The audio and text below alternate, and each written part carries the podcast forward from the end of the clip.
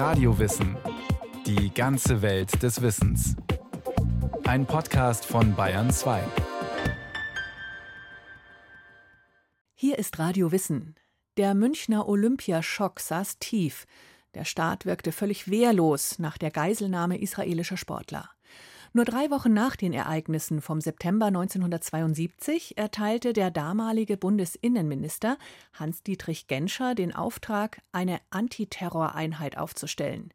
Die Grenzschutzgruppe 9, kurz GSG 9, sollte als Spezialeinheit der deutschen Bundespolizei für Geiselbefreiung und Bombenentschärfung trainiert werden. Die Olympischen Sommerspiele von München 1972 sollten heitere Spiele werden. Nichts sollte an Hitlers Berliner Propagandaschau von 1936 erinnern. Keine hohen Stacheldrahtzäune, keine bewaffneten Polizisten in Uniform.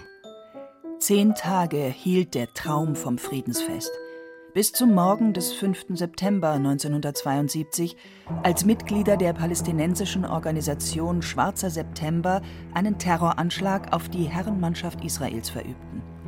Noch im Olympischen Dorf wurden zwei Israelis getötet, neun andere als Geiseln genommen. Sie wurden kurze Zeit später auf dem Flughafen von Fürstenfeldbruck ermordet. Auch ein deutscher Polizist kam ums Leben, ebenso fünf der acht Terroristen. Der Olympia-Anschlag wurde zum Debakel für Polizei und Einsatzkräfte. Die waren mit der Situation heillos überfordert, sagt die Münchner Historikerin Eva Oberloskamp. Es gab keine Pläne für politische Entscheidungen, wo dann schnelle Abläufe gewährleistet sind. Die polizeilichen Einsatzpläne gab es nicht für solche Situationen.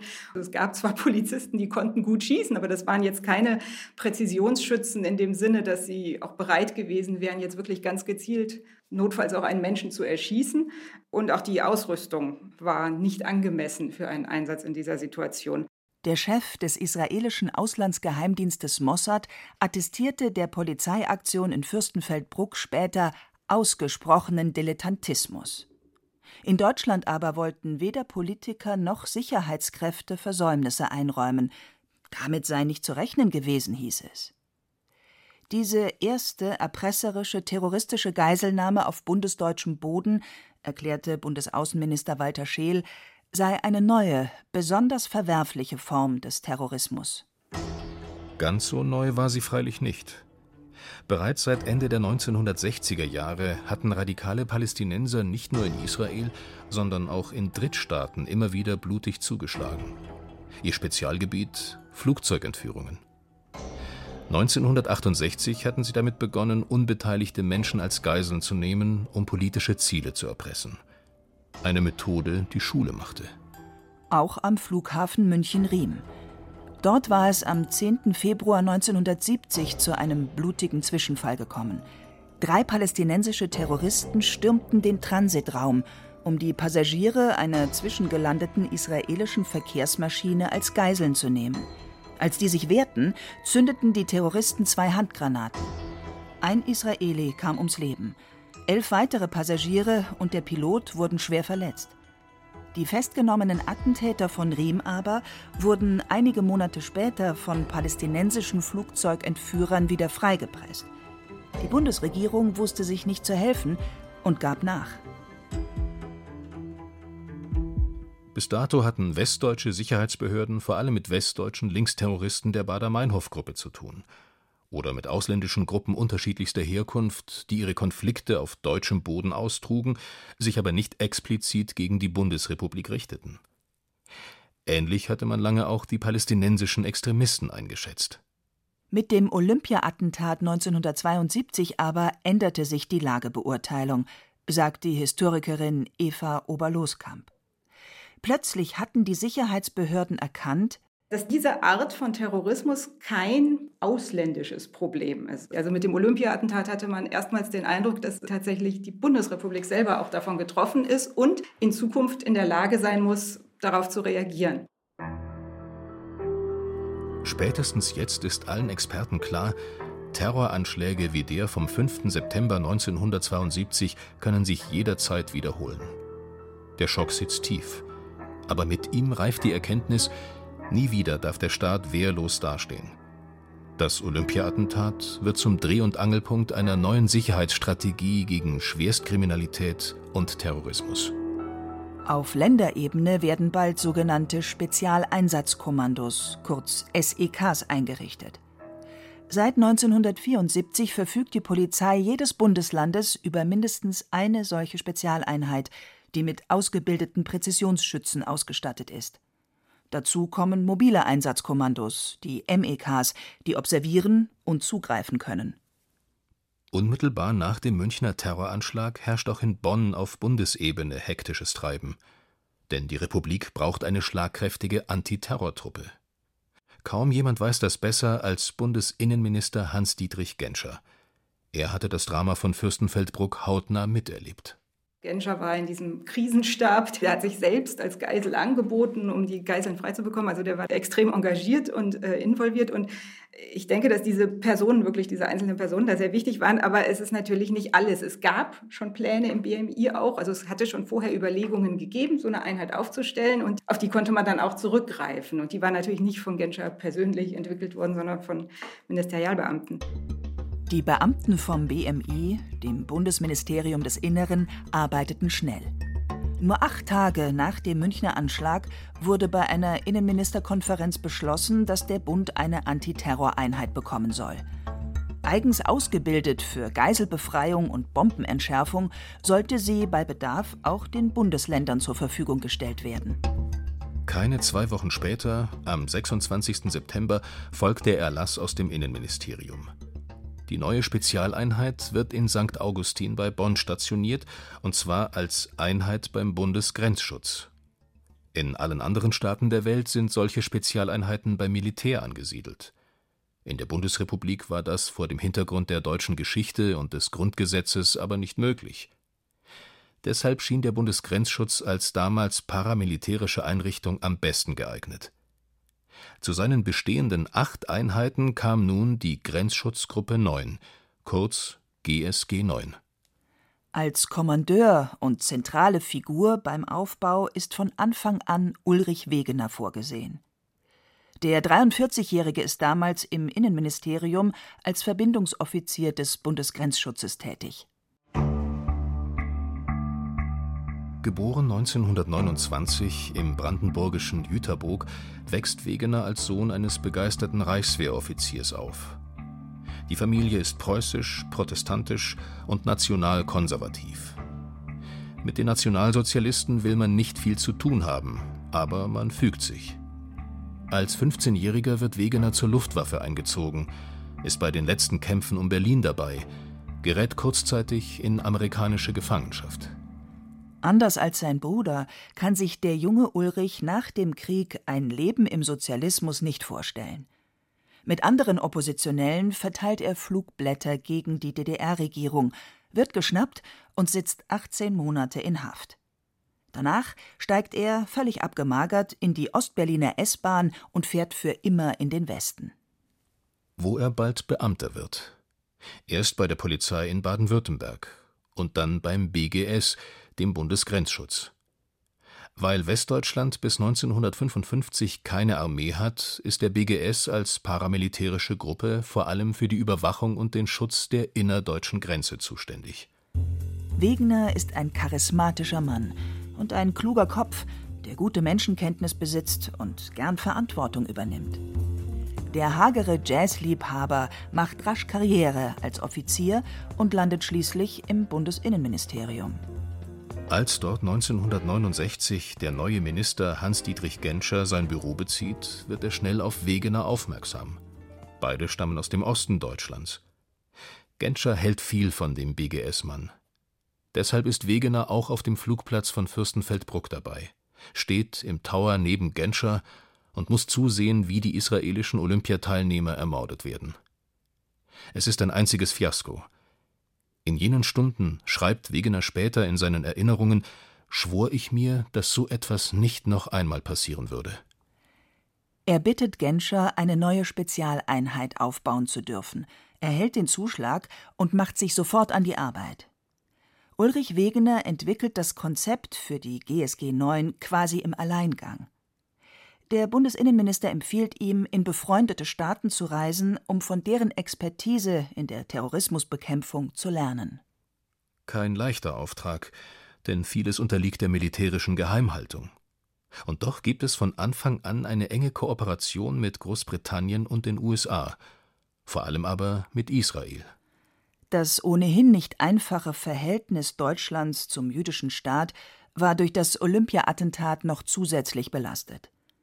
Wegeners offene Art aber zeigt den Israelis, die Deutschen meinen es ernst mit dem Kampf gegen den palästinensischen Terrorismus. Wegener war dann auch im Herbst 72 mehrere Wochen in Israel und hat da auch sehr enge Kontakte zu vielen Leuten geknüpft und sehr viel gelernt, was er dann mit zurückgebracht hat. In seinen Erinnerungen GSG 9 stärker als der Terror schreibt Ulrich Wegener, dass er viele taktische Kniffe von den Israelis übernommen und sich auch in Führungsdingen an sie angelehnt habe. Zum Vorbild für seine neue Truppe wird Sayaret Matkal.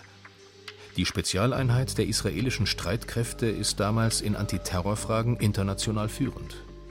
Wie wichtig solche Einheiten im Ernstfall sind, zeigt sich erneut am 29. Oktober 1972. Keine zwei Monate nach dem Olympia-Attentat entführen palästinensische Terroristen eine Lufthansa-Boeing und fordern die Freilassung der drei überlebenden Olympia-Attentäter. Die Bundesregierung gibt nach und lässt die Inhaftierten ausfliegen. Wieder hat sich der Staat als erpressbar erwiesen. Denn noch gab es die GSG 9 nicht. Ihr Aufbau war auch nicht einfach.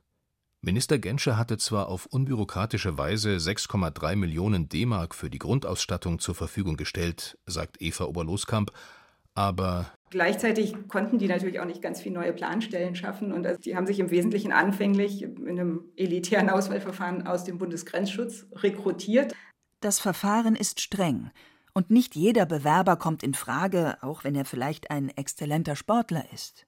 Er braucht auch Intelligenz, psychische Stärke, ein hohes Selbstwert und Verantwortungsgefühl, um in eine solche Eliteeinheit aufgenommen zu werden. Bei den Auswahlprüfungen wirken daher bald auch Psychologen mit. Im April 1973 ist es soweit. Wegener kann dem Ministerium die Einsatzbereitschaft der ersten zwei Einheiten seiner Spezialtruppe melden. Bald kommt eine dritte dazu. Mit der späteren GSG 9 sind diese noch nicht zu vergleichen. Aber immerhin gibt es jetzt Präzisionsschützen. Und diese Einheiten, die haben jeweils ein Führungselement und dann mehrere Spezialeinsatztrupps, Sets. Und diese Spezialeinsatztrupps, also wenn ich das richtig verstanden habe, war das tatsächlich eine originelle und neue Idee zu diesem Zeitpunkt, auch im internationalen Vergleich. Das sind kleine, autarke Teams, aber immer Teams, nie Einzelkämpfer, die halt in diesen kleinen Gruppen dann den Einsatz durchführen.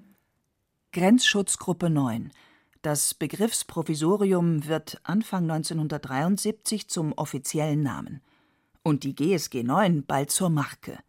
Sie wird auch beibehalten, als der Bundesgrenzschutz 2005 in Bundespolizei umbenannt wird. Zu Beginn 1973 sind es 60 bis 70 Mann, im Jahr darauf schon 100. Jeder von ihnen bekommt eine Art Nom de guerre, einen Arbeitsnamen, denn Verschwiegenheit und Diskretion werden großgeschrieben. Die Truppe wächst heran und braucht viel Material. Maschinenpistolen, Sturmgewehre, Präzisionsschützengewehre und als Einsatzwagen Mercedes-Limousinen. Das schürt Neid bei Kollegen konventioneller Einheiten. Auch beim Bundesgrenzschutz gibt es zunächst Vorurteile gegenüber der vermeintlichen Rambo-Truppe. Es gab wohl einzelne Stimmen, die Sorge hatten, dass da eben ein kleiner Staat im Staate entstehen könnte, der sehr elitär ist und dann, weil es alles geheim ist, macht, was er will. Aber also meines Wissens gab es da keine großen Debatten in der Öffentlichkeit und große Sorgen. Im Gegenteil, also dieses Debakel von Fürstenfeldbruck, das war ja allen vollkommen offensichtlich. In der Bundesrepublik ist es vor allem die Bader-Meinhof-Gruppe, die seit 1970 als Rote Armee-Fraktion RAF den Staat herausfordert und eng mit palästinensischen Terrorgruppen zusammenarbeitet. Als die Führungsriege der RAF 1972 verhaftet wird, führt die zweite Generation den antiimperialistischen Kampf fort. Und so besteht die Hauptaufgabe der GSG 9 in den 1970er Jahren in der Terrorismusbekämpfung. Immer wieder wird sie bei Verhaftungen eingesetzt und bei Geiselbefreiungen, wie im Herbst 1977, als die GSG 9 ihre große Feuertaufe erlebt. Die Bundespolizisten mit den Baretts ziehen Schutzausrüstung und Sturmhaube über für die erste große Bewährungsprobe im fernen Afrika. Anfang September 1977 hatte die RAF den Arbeitgeberpräsidenten Hans-Martin Schleyer entführt, um inhaftierte Gesinnungsgenossen aus deutschen Gefängnissen freizupressen. Aber diesmal gab die Bundesregierung nicht nach. Um den Druck zu erhöhen, entführten am 13. Oktober vier palästinensische Terroristen die Lufthansa-Maschine Landshut, die von Palma de Mallorca nach Frankfurt am Main fliegen sollte. Nach einer stundenlangen Odyssee landete das Flugzeug schließlich in Mogadischu, der Hauptstadt des ostafrikanischen Landes Somalia. Der Flugkapitän war da bereits ermordet, alle anderen Geiseln bangten an Bord um ihr Leben. Im Unterschied zu anderen Polizeikräften kann die GSG 9 auch im Ausland eingesetzt werden. Zur Rettung von Personen aus einer gegenwärtigen Gefahr für Leib oder Leben, wie es in § 8 des Bundespolizeigesetzes heißt. Im Herbst 1977 war es Bundeskanzler Helmut Schmidt, der den Auftrag für die Operation Feuerzauber erteilte. Das war der Codename für die legendäre Befreiungsaktion deutscher Geiseln. 18. Oktober 1977, kurz nach Mitternacht. Angehörige der GSG 9 stürmen auf dem Flugplatz von Mogadischu die Landshut. Ganze sieben Minuten dauert der Einsatz. Danach sind drei von vier Terroristen tot. Eine Flugbegleiterin wird verletzt, alle anderen Geiseln können unversehrt befreit werden.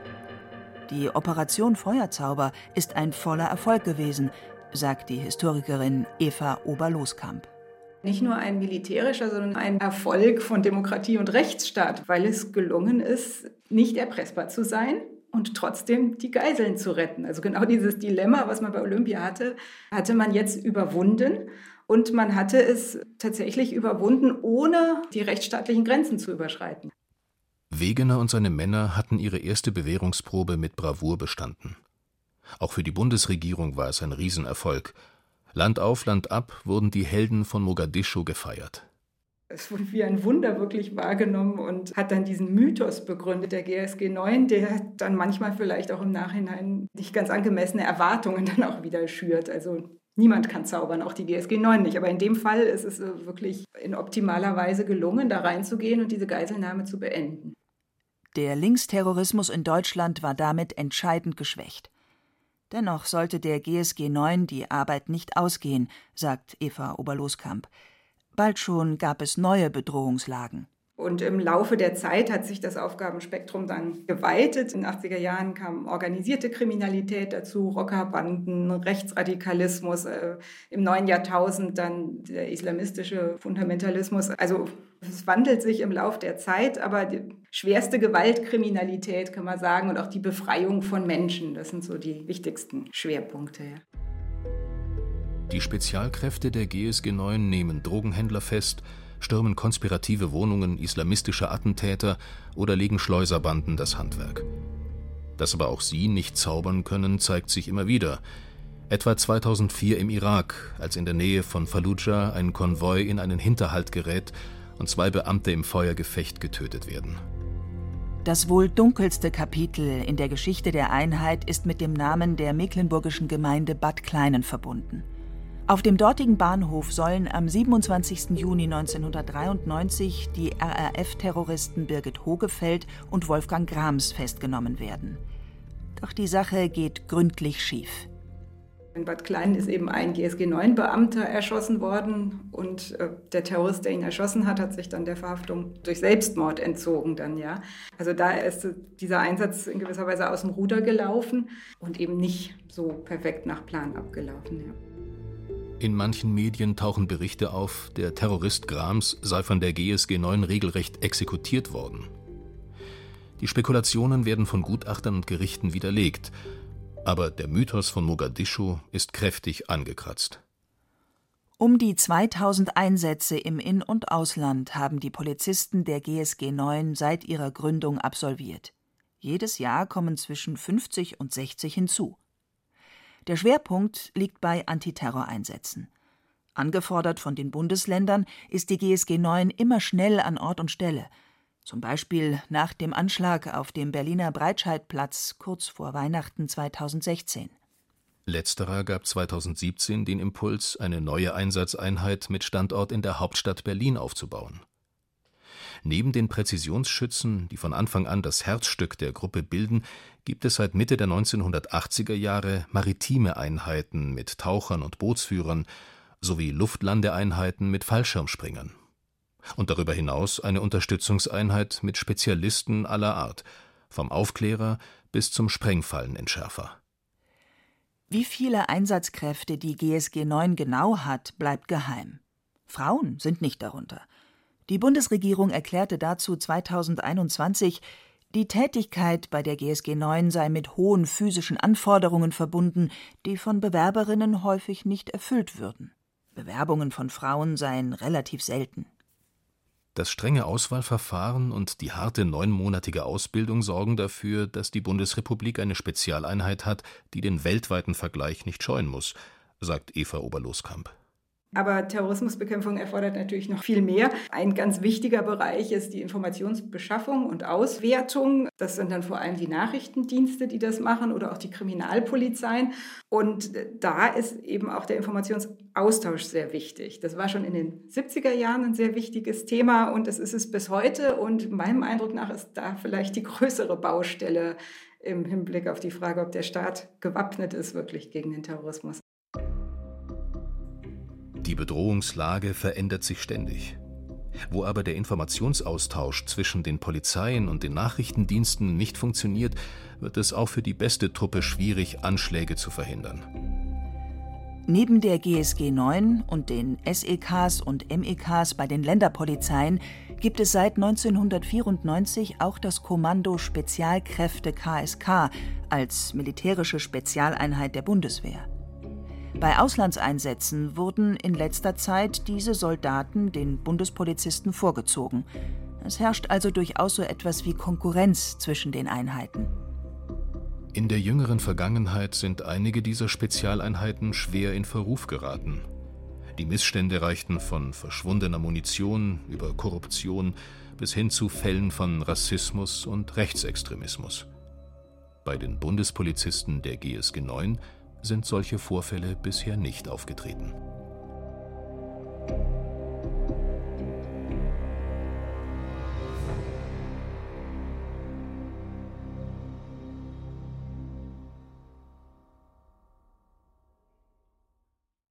Thomas Grasberger über die Gründung der GSG 9 nach dem Olympia-Attentat von 1972.